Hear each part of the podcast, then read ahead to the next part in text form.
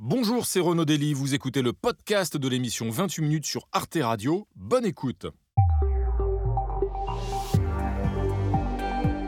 Bonsoir et bienvenue à tous pour ce club de 28 minutes encore plus exceptionnel que d'habitude puisque nos invités intellectuels, journalistes et dessinateurs sont exceptionnels bien sûr et ils reviendront sur les événements marquants d'une année qui ne le fut pas moins. Au menu ce soir, comme une odeur de poudre qui plane sur les débats politiques, L'extrême droite dispose du plus gros groupe de députés d'opposition. Les insoumis ont conquis le leadership à gauche et à l'Assemblée. Le premier semestre de la nouvelle législature a tourné à la foire d'empoigne avec une succession d'invectives et d'incidents. Pas du tout. C'est violence.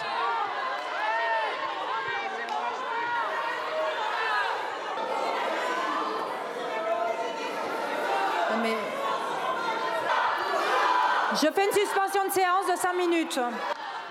Alors doit-on se réjouir d'un débat politique qui serait revivifié ou s'inquiéter de cette montée de la tension? La radicalité est-elle l'avenir de la politique? Autre dossier d'actualité, l'affrontement entre les États-Unis et la Chine qui a pris de l'ampleur tout au long de l'année, le sort de Taïwan, la guerre commerciale, les relations avec Vladimir Poutine ou le respect des droits de l'homme, les sujets de contentieux entre Washington et Pékin s'accumulent. Joe Biden et Xi Jinping ont toutefois pris soin de jouer l'apaisement mi-novembre lors du G20 réuni à Bali. Derrière ces sourires de façade, une nouvelle guerre froide a-t-elle commencé? Puis Claude Askolovitch nous racontera son histoire de l'année, celle d'un étrange milliardaire américain qui rêve tout bonnement de réinventer l'être humain. C'est dans le club de l'année de 20 minutes et c'est tout de suite.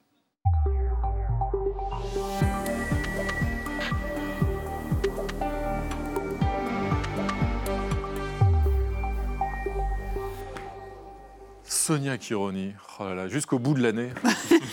Quel bonheur. Et eh oui. Sans cesse renouvelé. Bienvenue Sonia, ça va Tout va bien Ça va très bien. C'est bien Noël Très bien. Et vous êtes prête pour demain soir bah, Je suis prête, Formidable, formidable. Oui, vous scintillez déjà. Mais vous aussi, Frédéric. Frédéric bonsoir, Renaud. Bienvenue à vous, Frédéric, de Radio France, rappelons-le. Hein. quelle, belle et grande maison. Regardez ça, je, vous ai amené. Alors, c'est pas tout à fait les guirlandes, mais presque. Hein Décidément, c'est toujours la fête avec cette triplette Nicolas Bouzou en personne. Ça va, Nicolas Ah bah, bienvenue. Tellement content d'être ici. Essayiste et économiste, rappelons-le. Euh, vous aussi, quel courage d'être là jusqu'au jusqu'au bout de l'année. Grand plaisir. vous accueille en tout cas avec plaisir. Vous aussi, Géraldine Vossner, bien sûr. Bienvenue, Géraldine, journaliste au point. Et je crois apercevoir au loin, au loin là-bas, un certain Pascal Blanchard. Tout à fait. Que ma fiche me qualifie d'historien. Exactement, Renaud Dely. Vous avez d'ailleurs co-dirigé l'ouvrage collectif Histoire globale de la France coloniale, paru aux éditions Philippe Presse, et donc votre dernier livre, en date. En date. En date. Merci. Rassurez-vous. Et au pupitre, je retrouve, euh, nous retrouvons notre ami Coco. Ça va, Coco? Ça va. Oh là là, quand je vous vois là, là c'est la fête, vraiment, Coco, dessinatrice à Charlie Hebdo et Libération, bien sûr.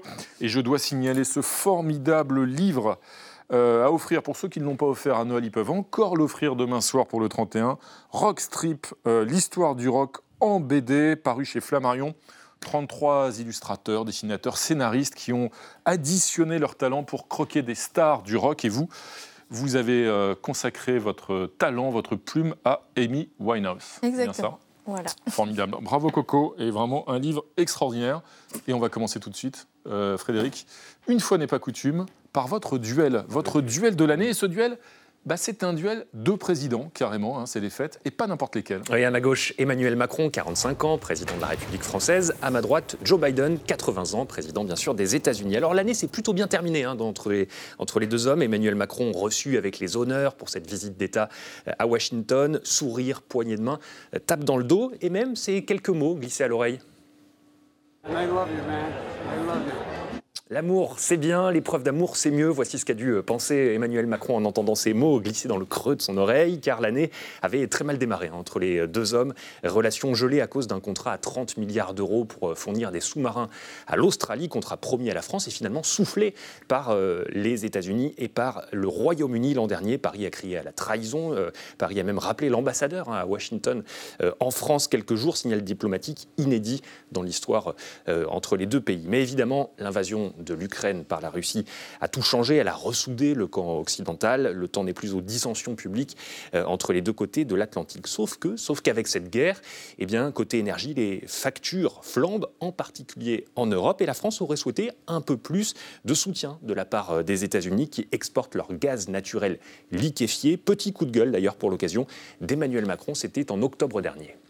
On est tous des combattants pour la liberté. On est tous en train de dire on veut mettre des sanctions sur la Russie en combat, mais on n'est pas tous dans la même situation. Il y en a qui produisent, il y en a qui achètent. Et donc on va dire avec beaucoup d'amitié à nos amis américains, à nos amis norvégiens, vous êtes super, vous nous fournissez de l'énergie, du gaz, mais il y a un truc qui ne peut pas marcher très longtemps, c'est qu'on ne peut pas payer, nous, le gaz quatre fois plus cher que vous, vous le vendez à vos industriels. Parce que ce n'est pas tout à fait ça le sens qu'on donne à l'amitié. Non, ou alors Ah, ce sont de chers, de très chers amis, euh, c'est le cas de le dire. Fâcherie économique toujours euh, contre le plan Biden de réduction de l'inflation. En réalité, c'est un plan protectionniste hein, qui protège l'industrie implantée sur le sol euh, américain, au détriment notamment euh, de l'Europe. Protestation de la France, mais rien n'y a fait. Washington ne compte pas bouger. Les États-Unis n'ont pas à s'excuser. Et je ne m'excuse pas, puisque j'ai écrit cette loi à laquelle vous faites référence. Nous sommes de retour dans les affaires, l'Europe est de retour dans les affaires, et nous allons continuer à créer des emplois manufacturiers en Amérique, mais pas aux dépens de l'Europe. Voilà pour euh, ce lien euh, mitigé entre la vieille Europe et le nouveau monde, comme on l'appelle, entre le jeune président réélu et le- l'expérimenté euh, Joe Biden, qui, espère l'être, lui, dans deux ans, réélu. Il l'a rappelé récemment, Joe Biden, d'ailleurs, la France est notre plus vieil allié. C'est le cliché hein, quand un président français va à Washington. Mais là encore, il n'y a pas d'alliance, il n'y a que des preuves d'alliance. Géraldine Wessner, ces fâcheries ont-elles, selon vous, affaibli ou renforcé la relation cette année entre la France et les États-Unis Ni, renforcé ni affaibli. Je veux dire, le lien, il existe, mais c'est un lien euh, de, suzerain à son vassal. Euh, on- est, on est euh, sous une coupe américaine qui, qui est apparue un peu plus nettement. Emmanuel Macron est allé tenter de resserrer des liens avec euh, Joe Biden. Alors il y a eu ces accolades, on s'est payé de tapis rouge et euh, de belles images de communication, Euh, mais dans les faits, Joe Biden, vous l'avez entendu, ne s'excuse de rien, ne reviendra pas sur son plan massif de soutien à ses entreprises. Il n'a pas fait le moindre geste sur les prix auxquels il vend son gaz naturel liquéfié. Donc il n'y a il, n'y a rien. Euh, et ce qui est assez frappant, euh, c'est qu'on on a le sentiment que la France n'en tire pas encore les conséquences. Si vous voulez, vous avez Emmanuel Macron, c'est un peu le dernier représentant de cette gauche euh, DSK, Pascal Lamy, François Hollande, qui voyait une France insérée dans la mondialisation. Mais les règles d'un commerce libre et équitable, aujourd'hui, les États-Unis n'en veulent plus, la Chine non plus, et même l'Allemagne commence à s'en désolidariser. Il y a un moment, peut-être, qu'il faudra poser la doctrine sur la table et, et la, et la réinventer. Nicolas Bouzou, un lien de vassalité de l'Europe vis-à-vis des États-Unis, disait euh, Jean-Yves l'instant. C'est-à-dire que le- l'idée de le rêve d'une Europe indépendante et puissante en même temps, c'est une chimère? Non, c'est pas une chimère, mais c'est en, moment, en ce moment que ça joue, et c'est ce que les Américains ont parfaitement compris. En fait, ils ont compris qu'en matière d'industrialisation, euh, la Chine, je- enfin, moi je suis d'accord avec ça, semble assez hors jeu. C'est-à-dire qu'aujourd'hui, il y a de telles problématiques On politiques, économiques en Chine, etc. On y font dans un que- instant. Non, mais qui font qu'aujourd'hui, une grande entreprise occidentale qui veut ouvrir une usine, en fait, elle, elle aura arbitré entre les États-Unis et l'Europe. Et les Américains disent bah, il faut que ce soit chez nous, et notamment sur les questions environnementales, comment on fait Au lieu de mettre des contraintes comme euh, en Europe, où on est en train de monter une taxe carbone, alors ce qui n'est pas une mauvaise idée en soi, mais ce qui prend la forme d'une usine à gaz, mais absolument effroyable en Europe, les Américains disent bah, nous, on va donner de l'argent aux entreprises, c'est les subventions. C'est-à-dire que les Américains donnent énormément d'argent aux industries qui vont aux États-Unis pour qu'elles se, se. Et donc l'idée, c'est de dire bah, voilà, venez chez nous parce que nous, on va vous aider. Et là, ils sont en train de gagner et ça m'inquiète. C'est-à-dire que ce qu'on avait craint ces 20 dernières années et ce qu'on avait eu, c'était des délocalisations de l'Europe vers la Chine. Ce que je crains pour ces 20 prochaines années, c'est des délocalisations de l'Europe vers les États-Unis. Et en même temps, ne dit-on pas, en général, pour, comme gage de bonne santé d'une économie, il y a ce fameux slogan qui dit que quand le bâtiment va, tout va, n'est-ce pas Coco? Oui, et on se rappelle tous du fameux slogan America First. Alors, ça a commencé avec Trump et un mur anti-mexicain. Ça continue avec Biden, un mur anti-européen. Et ben voilà, le bâtiment. Merci Coco. Euh, on va enchaîner avec une autre actualité de cette année. Euh, Frédéric, alors vous avez un petit peu défloré le sujet, vous y avez fait allusion. C'est un autre duel. Un autre duel qui a dominé la scène internationale cette année. C'est ce duel qui oppose la Chine aux États-Unis. Avec une rencontre de trois heures, la première entre Joe Biden et Xi Jinping, c'était euh, lors du euh, G20 de, Bali en novembre, avec la volonté d'apaiser les tensions. À l'époque, Joe Biden avait dit N'ouvrons pas une nouvelle guerre froide.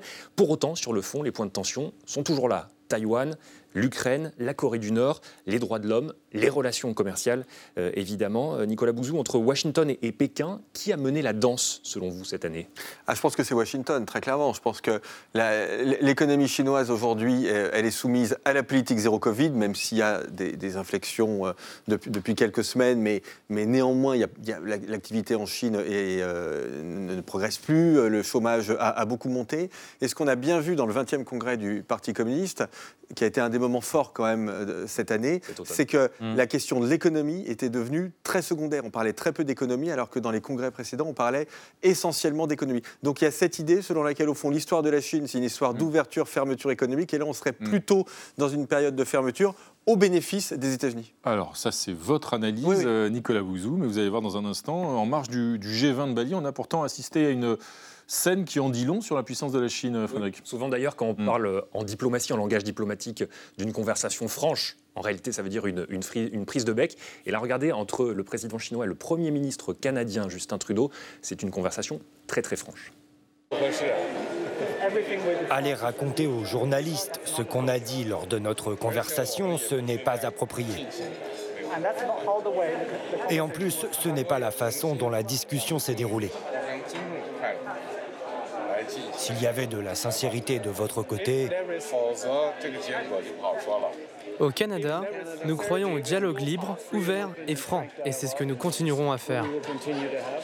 Voilà, échange éclairant, euh, même le langage corporel, Pascal Blanchard est assez fort sur euh, ces images. Selon vous, entre les Nord-Américains et la Chine, quel est le rapport de force aujourd'hui au terme de cette année? Je pense que 2022 restera dans l'histoire le moment où la Chine a commencé à être perçue comme la première puissance mondiale militairement, économiquement, dans le timing aussi. Est-ce qu'elle va soutenir ou non la Russie par rapport à l'affaire ukrainienne? Est-ce qu'elle va intervenir à Taïwan ou non? Est-ce qu'elle va damer le pion au reste de l'Occident sur ses mesures économiques ou non?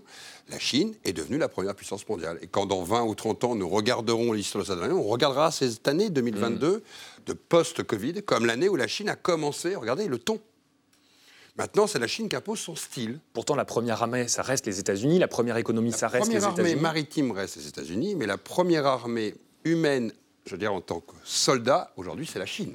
La croissance de la Chine fait qu'en termes d'investissement militaire, la Chine simplement a un gros retard, on le sait tous, en termes nucléaires ou en termes maritimes, mais ça ne l'empêche pas d'être la première puissance humaine militaire au monde. N'oublions pas que la stratégie des Chinois n'est pas la même. La stratégie des Chinois, c'est d'ouvrir son espace vital.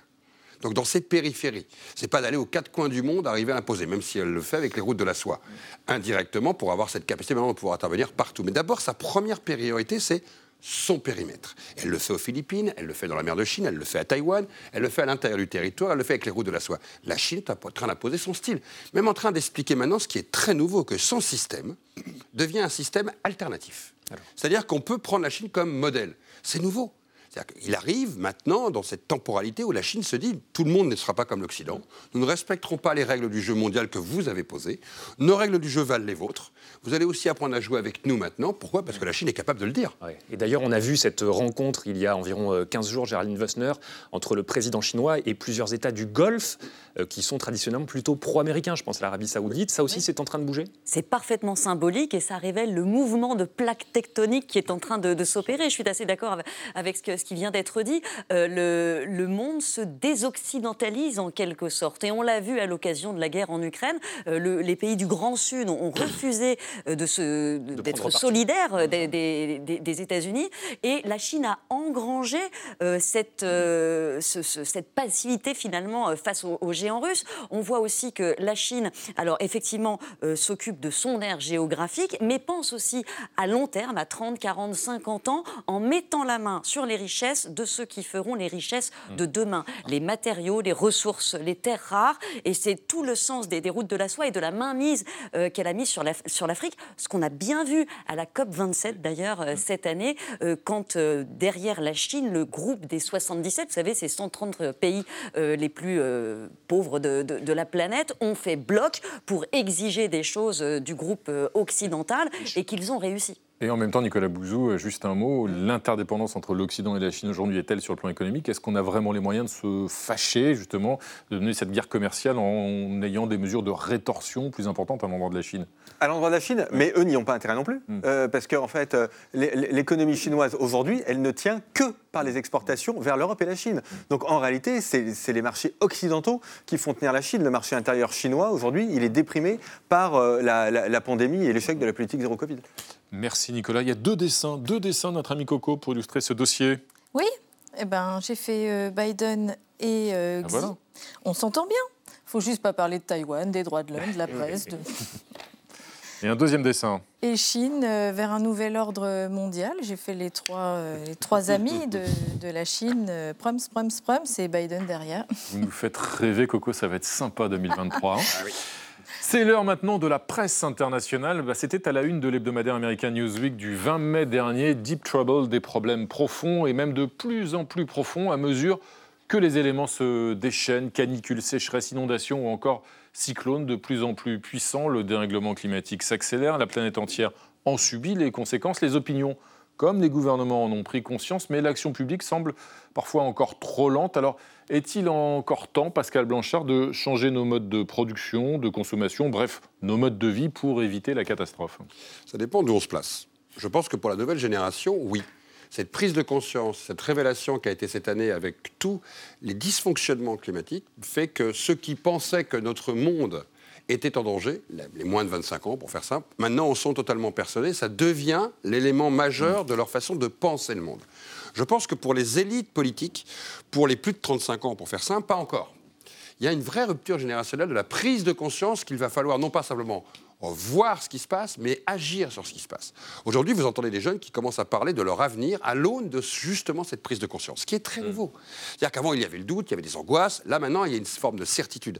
Et cette année, à travers des dysfonctionnements extrêmement sensibles, visibles, inondations, euh, risques climatiques, montée des températures, débat, échec de la COP27, tous ces éléments-là font dire que s'il n'y a pas une révolution climatique, au sens de politique climatique, il y a donc un danger pour le devenir de ces jeunes générations.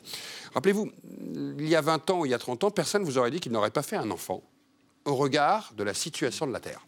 Aujourd'hui, les moins de 25 ans peuvent vous tenir ce discours-là.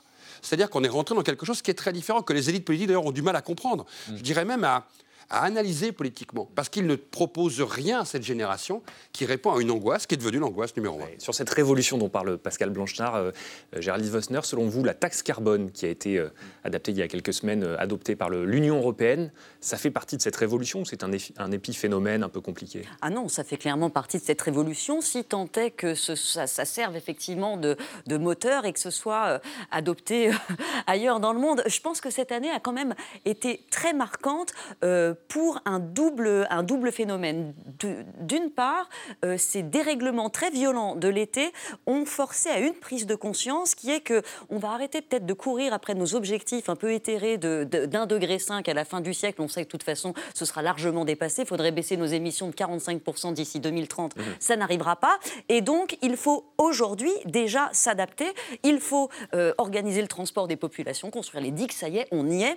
Et pour ça, il faut sortir des financements. Il faut payer. Dès qu'on touche au portefeuille, les gouvernements sont un petit peu plus euh, réceptifs. Donc, il y a ça euh, d'une part. Et d'autre part, la responsabilité tout de même écrasante euh, des pays qui ne sont pas dans notre scope aujourd'hui, mais que sont les premiers pollueurs, la Chine, l'Indonésie, les pays du Golfe, encore une fois, qui, ont, qui sont assis sur un tas d'or et qui ne donnent pas un centime pour la transition écologique. Et ça, on l'a vraiment nettement vu à la COP 27, où pour la première fois, on commence à se dire, alors certes, il y a euh, l'historique et les émissions cumulées, mais même si on riches. prend, même si on les prend en compte, ces émissions cumulées depuis 1850 et en prenant en compte les émissions exportées ou importées, bah, la Chine, elle est en tête du tableau, l'Inde aussi, l'Indonésie. Donc, on ne peut plus avoir ce discours euh, qui a bien servi, enfin, qui était servi Mm. par les ONG, qui est, qui est un peu aujourd'hui un discours un peu paresseux, les riches n'ont qu'à payer. Non, maintenant, il faut qu'on mette les mains euh, dans le cambouis, euh, si on peut dire, et là, tout le monde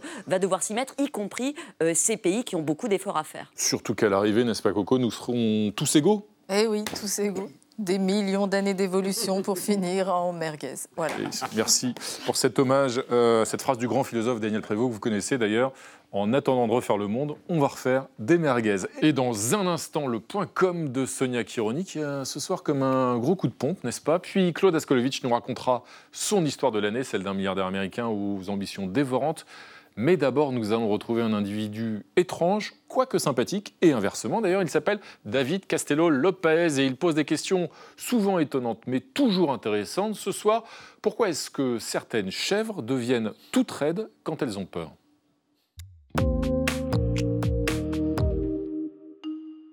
Pourquoi certaines chèvres deviennent toutes raides lorsqu'elles ont peur? Personnellement, je trouve que les chèvres, ce sont les animaux les plus drôles du monde. D'une part à cause de leurs pupilles, qui ne sont pas rondes, mais toutes rectangulaires, comme des terrains de foot.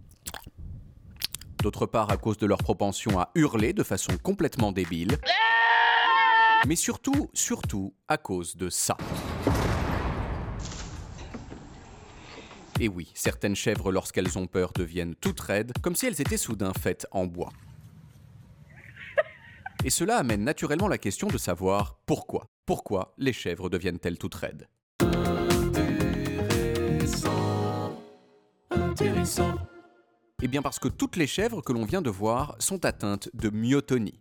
La myotonie, c'est une maladie génétique qui dérègle la réponse des muscles à une situation de danger. Normalement, les muscles se tendent brusquement pour se mettre en route rapidement, puis se relâchent de façon à ce que la chèvre puisse bouger. Chez les chèvres myotoniques, en revanche, les muscles se tendent mais ne se relâchent pas. Alors rassurez-vous, c'est une maladie complètement bénigne, ce qui fait qu'on peut en rigoler sans la moindre mauvaise conscience. Les chèvres myotoniques ont été décrites pour la première fois à la fin du 19e siècle dans l'État du Tennessee aux États-Unis. Et certains fermiers de la région ont décidé rapidement de les élever séparément, entre autres parce qu'elles étaient particulièrement riches en viande, mais aussi, à mon avis, parce qu'ils les trouvaient rigolotes. Tout cela explique qu'aujourd'hui, les chèvres myotoniques sont considérées comme une espèce à part entière. Vous pouvez d'ailleurs parfaitement en acheter une, cela vous coûtera entre 250 et 500 euros, ce qui n'est vraiment pas très cher pour une telle quantité de fun. Eh ben merci David Cassiopée, c'était vraiment très très très intéressant. Ce soit encore plus intéressant que d'habitude. hein. Il, y a des- il y a des comédiens aussi, des comédiennes qui font la, la même chose. N'est-ce pas Coco? Oh, oh, oh, Ça vous fait rire. Oh là là. Est-ce que vous êtes coquine, Coco? Euh, Merci en tout cas de cet hommage euh, au premier degré, bien sûr. Frédéric, on va enchaîner, j'en suis tout troublé, euh, par cette autre actualité de l'année, n'est-ce pas? C'est cette odeur de poudre qui flotte sur le débat politique en France. Invective d'ailleurs à l'Assemblée euh, nationale, on le voit derrière vous, radicalité des mouvements écologistes, déchaînement sur les réseaux sociaux, défiance envers les institutions, la volonté de créer un Conseil national de la refondation euh, jusqu'ici s'est soldée par un échec. Certains militants du climat disent n'avoir pas d'autre choix que les actions coup de poing. Pascal Blanchard, c'est ça l'état du, du débat aujourd'hui, c'est soit radicalité, soit inaudibilité. Votre question oublie euh, que la démocratie, c'est le débat. Donc, OK, on n'est pas habitué à avoir que les marges, qui ne soient pas au centre du jeu démocratique, puissent être représentées démocratiquement à l'Assemblée nationale. Donc, c'est une nouveauté. Que cette nouveauté, qui peut me perturber comme vous, vient nous attaquer sur notre manière dont on pourrait imaginer un débat hyper serein, ce serait oublier qu'aujourd'hui, 60% de l'opinion publique a voté pour des partis qui ont plutôt des thèses tranchées et qui ne veulent pas un principe de débat démocratique partagé, puisqu'ils sont contestataires du système même en place. Que ce soit ce qu'on appelle l'ultra-gauche ou l'ultra-droite. Puisque l'ultra-droite, de certaine manière, a quand même une droite qui est déjà très ultra, et que l'ultra-gauche a une gauche qui travaille avec elle. Donc ne soyons pas surpris de découvrir qu'au Parlement, il y a un débat qui soit tranché. Nous ne sommes pas habitués, nous Français, à ça. Les Allemands sont habitués depuis beaucoup plus longtemps que nous. Donc aujourd'hui, il faut d'abord replacer ça dans un jeu démocratique qui est nouveau. Et comme le jeu n'a pas encore fixé ses règles du jeu, c'est le cas de le dire, on a un gouvernement qui souhaite que, bah, que ce qu'il propose trouve à chaque fois soit à droite, soit à gauche des ailes d'accord, et ces deux ailes sont en opposition. Donc comme on n'est pas habitué à ce débat-là, c'est par définition tranché, violent, brutal, et donc très audible pour nous qui avons un peu oublié que la démocratie, c'est aussi des gens qui disent non. Donc ok, c'est dérangeant, c'est perturbant qu'on se trouve d'ailleurs au centre, à l'aile droite ou à l'aile gauche, mais c'est devenu aujourd'hui l'enjeu qui doit être intégré par le gouvernement actuel dans les quatre années et demie qui nous restent. Jean Vossner, il n'y a pas aujourd'hui une forme de radicalité qui prend le pas justement parfois sur le débat ou la nuance, peut-être une forme d'hystérisation, quels qu'en soient les responsables, hein, du débat politique, peut-être presque une twitterisation parfois du débat politique? Eh, C'est évident parce que chacun la, la constate, mais je pense que c'est- l'un des nombreux symptômes, et il y en a plein d'autres, avec euh, l'e- l'explosion euh, euh, de la dette, la montée des individualismes. C'est un, un symptôme de l'affaissement depuis 30 ans des politiques. Les, les- Ils sont affaissés tout seuls. hein. oui, ils sont affaissés tout seuls, hein. mais enfin, euh, vous, vous avez, euh, on, on le voit aujourd'hui, euh, le- le- les systèmes énergétiques de la France est par terre, l'éducation est mise à mal. Pendant 30 ans, on a subi une désindustrialisation massive qui avait augmenté considérablement les inégalités. Je ne vous apprends rien. Ça traverse le l'abstention record, les élus qui sont pris à partie, souvent les maires. tout le menacés, monde occidental. Mmh. Si vous voulez, la société s'est atomisée et de plus en plus chacun agit, essaye d'agir, de prendre pied dans la réalité euh, en se concentrant sur des causes. Sandrine Rousseau, elle est écolo à fond, de manière totale. Éric Zemmour, il était anti-immigration à fond, de manière totale. Et c'est les mêmes moteurs qui nourrissent euh, la montée euh, des, des co- co- comment dit-on, de, de- le- des, des sectes, de- des mouvements sectaires, etc. La, la spécificité avec la- en France, c'est que ailleurs, tout ça a pris position au sein des partis politiques. Et en France, non, parce que Emmanuel Macron euh, a rassemblé un peu dans un grand centre mou euh, toute euh, l'expression, les partis politiques, et le reste s'est- retrouvé balancé à la périphérie, à la marge, ce qui donne cette impression parfois de- d'atomisation complète et très radicale. Face à cette euh, remise en cause hein, des élus par divers euh, mouvements ces dernières années, on peut dire, on peut parler aussi du mouvement des Gilets jaunes, euh, il y, a- il y a eu un certain nombre d'initiatives qui ont été prises par l'exécutif, euh, une- des conventions citoyennes sur le climat ou sur la fin de vie, et puis cette année, un nouveau truc en quelque sorte, le Conseil national de la refondation. Et le. CNR, lancé par euh, Emmanuel Macron, officiellement pour refaire dialoguer ensemble les partis, les syndicats, les associations, la société civile. Un gadget, d'après le porte-parole du Parti communiste, Yann Brossa. C'est une instance qui vise simplement à contourner l'Assemblée nationale dans laquelle le président de la République est minoritaire. D'ailleurs, il y a tellement de gens qui lui posent un lapin à l'occasion de ce Conseil national de la refondation qu'il va pouvoir ouvrir un élevage. On a des instances démocratiques et donc c'est à l'Assemblée nationale et au Sénat que le débat euh, doit avoir lieu. Alors on entend plusieurs euh, reproches euh, sur ce Conseil national euh, de la refondation. Il ne servirait à rien ou bien il contournerait les institutions déjà en place? C'est pas un peu contradictoire d'ailleurs comme reproche, Nicolas Bouzou? Bah, en, en tout cas, moi, ce que je pense, c'est qu'il ne s'attaque pas au fond du problème. C'est-à-dire qu'au fond, on fait comme si les problèmes de la France, la montée de la radicalité, des populismes, etc., venaient du fait qu'on ne discute pas assez. Mais je ne suis absolument pas d'accord avec ça. Je pense qu'il y a une montée des populismes parce que les gens modérés ne tiennent pas un discours intéressant, que le discours il n'est pas audible. Et donc je pense que en fait, c'est un symptôme de la perte d'éloquence et d'efficacité des politiques euh, modérées. Et puis après, je considère qu'il y a aussi une espèce de, comment dire, de démission par rapport à la critique de la radicalité. Moi, je pense que la radicalité, c'est une faiblesse de l'esprit.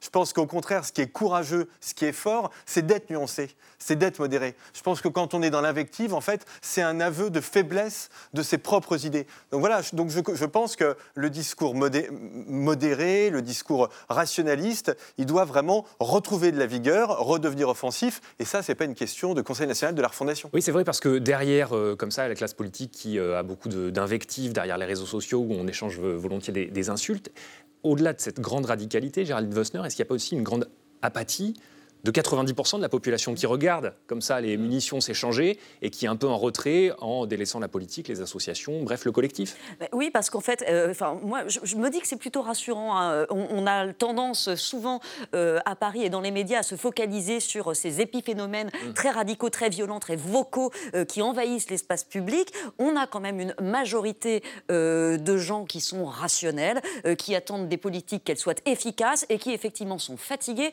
qu'on leur réponde à coups de Conseil national de la refondation et de, et de grands raouts qui n'aboutissent à rien. Ils se rendent compte aujourd'hui qu'on peut débattre pendant, pendant 100 ans. Euh, quand il faut décider, euh, c'est là que le gouvernement n'est pas forcément là. On le voit avec la crise euh, de l'é- de l'énergie actuelle. Sans oublier aussi, bien sûr, les, les actions hein, de certains activistes, ces actions coup de poing de ces activistes qui vont se coller à telle ou telle œuvre d'art, par exemple. N'est-ce pas, Coco? Et oui, et j'appellerais même ça de la radicalité. Oh. Pour dénoncer les Oh. 49.3, il se colle à Elisabeth Borne. Merci, Coco. Sonia, on va. pardon. Et il y a un Ah, deuxième ah, dessin. Oh là là. Oui, radicalité partout, de l'Iprane nulle part. Bah, Merci Coco. Euh, Sonia, on va enchaîner avec votre point com euh, de l'année. L'année qui tire à sa fin, il fait froid, il fait nuit, il fait gris. Et ce soir, vous, vous avez comme un gros coup de flemme. hein. Oui, affalé sur le canapé euh, toute la journée à regarder euh, des séries avec un vieux bas de jogging, hein, vous savez, parsemé de quelques petites euh, miettes ou morceaux de chips, le regard vitreux, le cheveu hirsute euh, et la laine pas très fraîche. Cette euh, Vous êtes tendance. passé chez Pascal Blanchard récemment. Oh non, arrêtez d'écrire comme ça, Renaud Delis, ce n'est pas beau ce que Continuez Sonia, je vous Mais en on prie. est, on est tous concernés à un moment donné. Surtout lui, surtout lui, on est d'accord. Cette euh, tendance au laisser-aller, donc, qui a été euh, popularisée ces derniers mois euh, euh, sur les réseaux sociaux, depuis notamment les derniers confinements, eh bien, elle a un nom.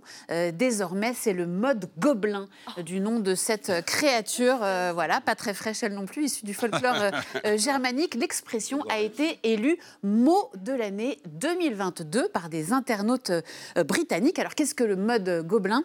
Le Guardian le définit euh, très sérieusement par un type de comportement qui ne s'excuse pas d'être complaisant envers soi-même, paresseux, négligent ou euh, glouton, négligé, pardon, ou euh, glouton, un comportement euh, directement inspiré, si l'on en croit certaines vidéos publiées sur TikTok ou Twitter, de celui de certains animaux, comme le panda, qui a lui, euh, depuis toujours, hein, opté pour le mode gobelin, ou ce chat qui a abandonné toutes ses bonnes manières à table. Le mode gobelin, c'est une forme de repli, une sorte de je m'en foutisme, hein, de résistance aussi à l'injonction de se présenter toujours sous son meilleur jour, à rebours des, des créatures et des vies parfaites qui s'affichent sur les réseaux sociaux, euh, toujours eux.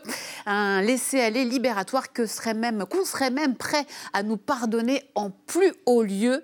Jésus vous aime, même si bon. vous avez l'impression Ah. d'être en mode gobelin, nous voilà rassurés.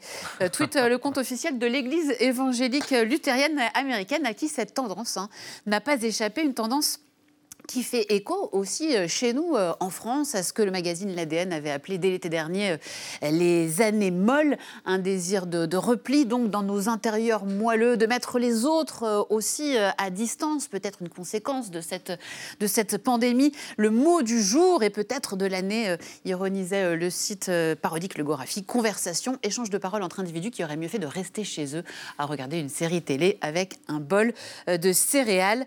La fondation Jean Jaurès a, elle, récemment parlé d'une épidémie de flemme, hein, une fatigue généralisée euh, qui se serait abattue sur les Français, une perte de motivation qui se traduit par une dégringolade de la valeur travail. On a beaucoup parlé euh, du phénomène de la grande démission, un phénomène qui touche euh, aussi les étudiants. Mes motivations pour aller en cours, euh, voilà, ça se Bon, ressent d'ailleurs un il petit n'y est pas allé peu- souvent puisqu'il n'y a pas de S. hein. ça se ressent un petit peu sur l'orthographe, euh, effectivement.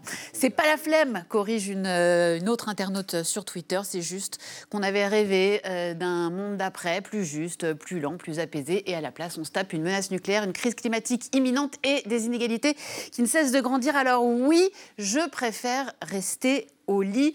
Euh, Géraldine Vossner, euh, vous avez la flemme, vous aussi vous, vous la, vous la constatez, cette baisse de motivation généralisée au- autour, autour de vous Et qu'est-ce que ça dit de cette euh, société d'aujourd'hui? Ça dit beaucoup de choses.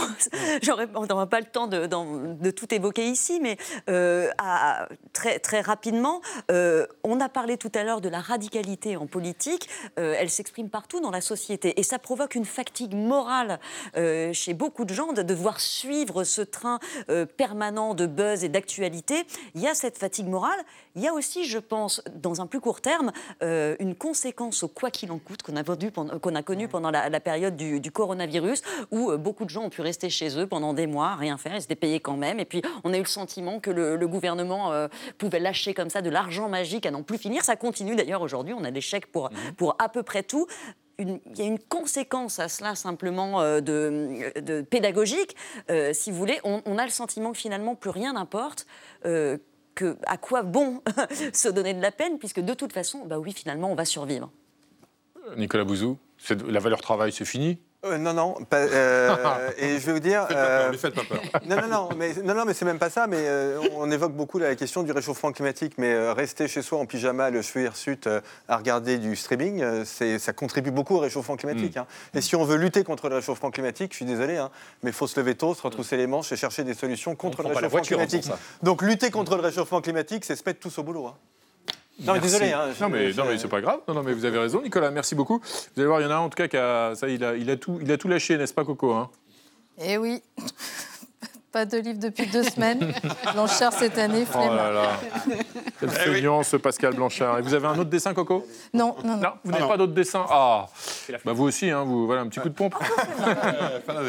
Merci Coco, et c'est maintenant l'heure d'accueillir un représentant de cette France qui se lève tôt et qui bosse fort, c'est notre ami Claude Askolovitch. Bonsoir Claude. À qui le dis-tu Renaud? Installez-vous, bienvenue à vous. Euh, vous allez nous raconter votre histoire de l'année, Claude. Cette histoire, c'est l'odyssée d'un milliardaire américain, un tantinet boulimique et pas vraiment rassurant. Ouais, on peut dire ça comme ça, mais d'abord, bonsoir les amis. Il faut parler de singes, de pauvres singes qui sont morts parfois dans d'atroces souffrances par l'impatience de ce milliardaire. Ils sont morts parce que leurs cerveaux ont été envahis de puces électroniques souvent mal placées, mal collées. Et ce ne sont pas des singes, ce sont aussi des moutons et des cochons. 1500 bêtes, nous a dit l'agence Reuters, qui ont été sacrifiées par l'entreprise Neuralink de monsieur Elon Musk. Musk, ce milliardaire qui veut, par ses implants, faire voir les aveugles, marcher les paralytiques, nous rendre télépathes, et bientôt un jour, cerveau augmenté, nous serons, mes amis, les égaux des robots.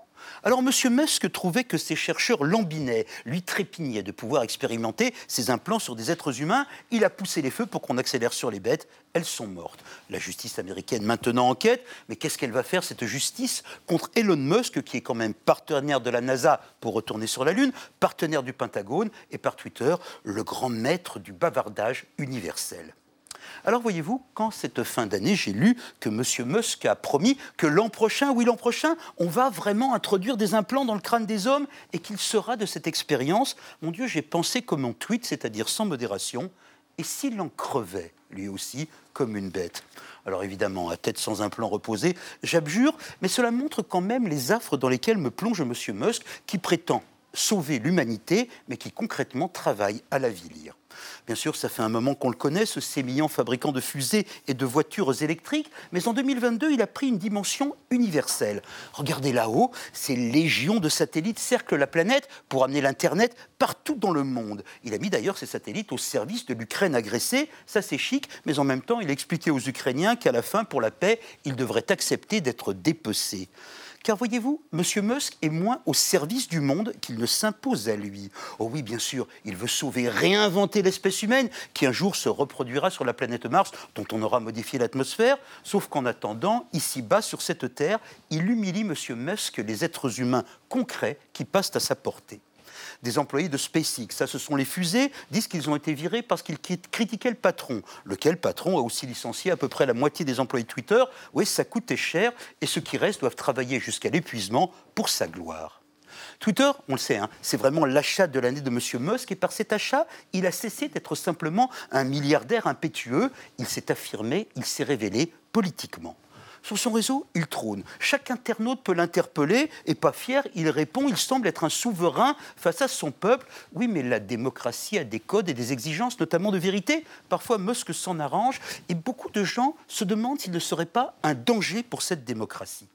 Alors, ce n'est pas tellement le fait qu'Elon Musk ait rétabli sur Twitter des comptes extrémistes, parmi eux ceux de M. Trump, c'est plutôt qu'il semble être devenu un extrémiste lui-même, un nouveau Trump plus puissant encore que l'ancien. Elon Musk fait passer à des journalistes des dossiers de Twitter pour démontrer qu'avant lui, l'entreprise complotait contre la droite. Musk méprise le président Biden parce qu'il est vieux. Musk souhaite voir juger Anthony Fauci, qui est le grand ordonnateur de la santé américaine et l'homme qui a combattu le Covid. Musk relaie aussi des théories complotistes et récemment, tient dans une discussion, il a lâché que l'ancien responsable de la modération chez Twitter, un monsieur Yoel Roth, était un propagandiste pédophile je vous laisse imaginer la haine qui est tombée sur le pauvre homme. Cette méthode et ses obsessions caractérisent exactement l'extrême droite la plus rude. Vous me direz que ça n'empêche pas le génie et qu'après tout, il y a un siècle, le grand maître de l'automobile, M. Henry Ford, diffusait aux États-Unis la pire des propagandes antisémites. Ça n'empêchait pas ses bagnoles de rouler aussi bien qu'une Tesla. Une fille de Monsieur Musk, qui était né garçon et qui a changé de genre, a également voulu changer de patronyme pour ne plus rien partager, dit-elle, avec son géniteur. Je peux l'entendre, cette jeune fille, et nous-mêmes sur Twitter, nous pouvons le bloquer ou le masquer, Monsieur Musk, mais ça ne va pas suffire pour lui échapper. Merci Claude Askolovitch pour cette histoire. Cette histoire qui vous a fait un peu peur, hein, Coco Oui, moi j'avais une ruse pour échapper à Musk. Quand on voit Musk, on fait comme la chef de tout à l'heure. Merci pour votre conseil, Coco. On va enchaîner avec vos euh, photos de l'année. Vous avez chacun euh, choisi une photo qui illustre à vos yeux l'actualité de l'année. On va commencer avec vous, Jérémy Vosner, et justement la photo d'un individu que vous venez de, de citer, d'évoquer, euh, Claude Askolovitch. Oui, Il bah, s'agit d'un certain Satan. Donald Trump.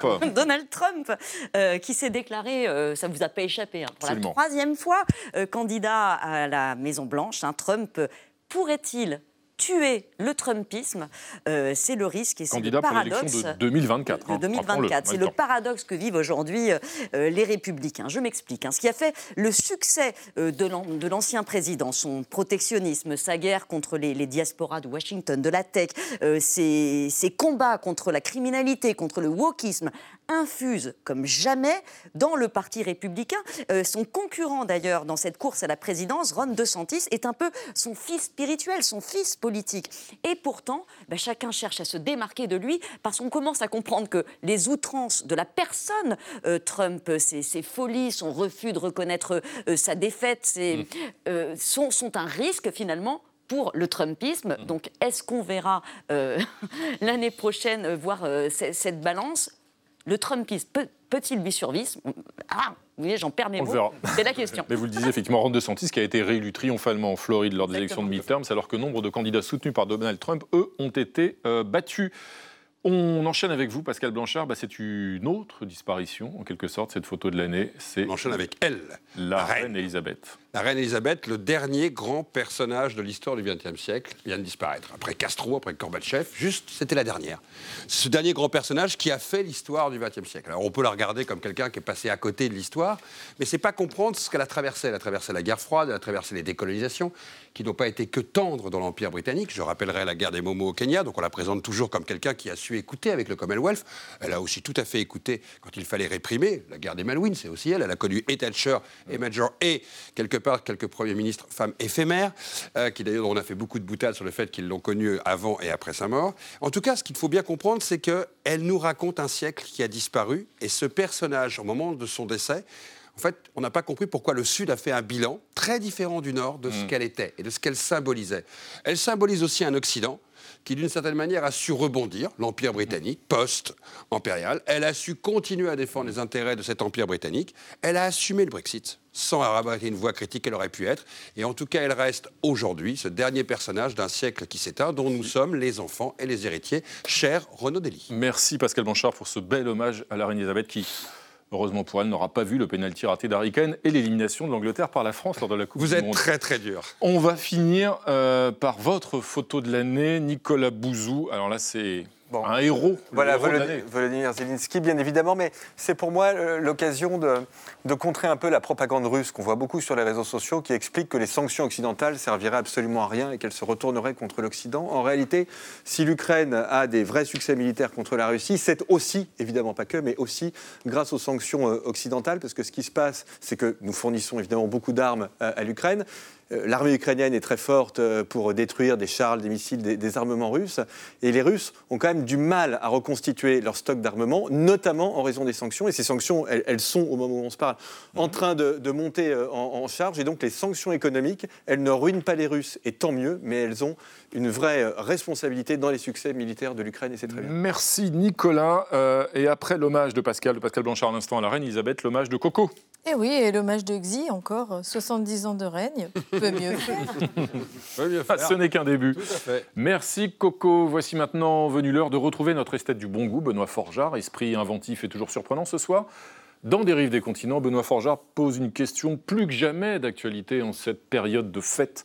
A-t-on encore le droit de ne pas être fun?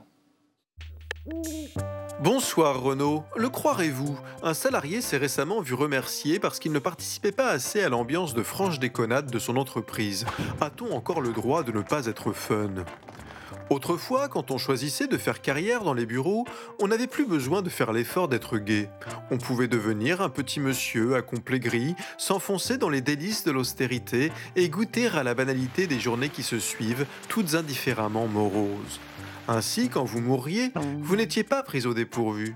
Aujourd'hui, la déconne s'est infiltrée dans la vie professionnelle, au point donc qu'un salarié s'est vu foutre à la porte pour n'avoir voulu ni afficher dans son bureau de photomontage grivois, ni daigner affubler son stagiaire d'un sobriquet tordant, ni même prendre l'apéro, pourtant obligatoire. Dur de faire son trou pour celui ou celle qui, par nature ou par choix, n'est pas rigolo. L'absence d'humour, autrefois encouragée, est aujourd'hui considérée comme la marque d'un esprit rigide, pour ne pas dire malade. Or, aussi choquant que cela puisse paraître, on peut très bien être un excellent professionnel et ne pas apprécier de devoir simuler le coït auprès de la machine à café. Je me suis pour ma part toujours méfié de l'humour au travail. Je n'ai même jamais réussi à intégrer une équipe, faute de parvenir à être marrant dans le rythme et le ton attendu par le groupe.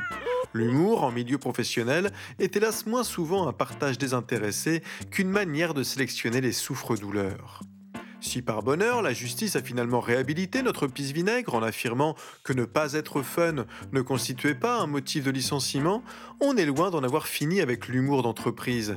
À niveau de compétences égales, un DRH n'aura-t-il pas intérêt à se tourner vers le plus drôle des candidats, au risque d'un second degré radical, autodérision de tous les instants menaçant la stabilité du groupe? Je crains hélas qu'on n'ait pas fini de rigoler. Bonsoir. Eh ben, chapeau, Benoît Forgeard, bravo. Un dernier dessin de Coco pour la route? Eh oui, mon petit cadeau de fin d'année. Oh. Rochette de clubiste à embrasser sous le lit. Oui, attention, hein, pas forcément tous. Merci Coco, merci à tous, mes amis, toute l'équipe évidemment vous souhaite de passer un excellent réveillon du jour de l'an. Lundi, donc euh, l'année prochaine, vous retrouvez Elisabeth Quint bien sûr. Et puisque vous préparez justement ce réveillon de demain soir, que vous avez à deux chauffer la piste, eh bien on va se mettre dans l'ambiance avec un petit cadeau musical pour se quitter. Clo-Clo, tchuss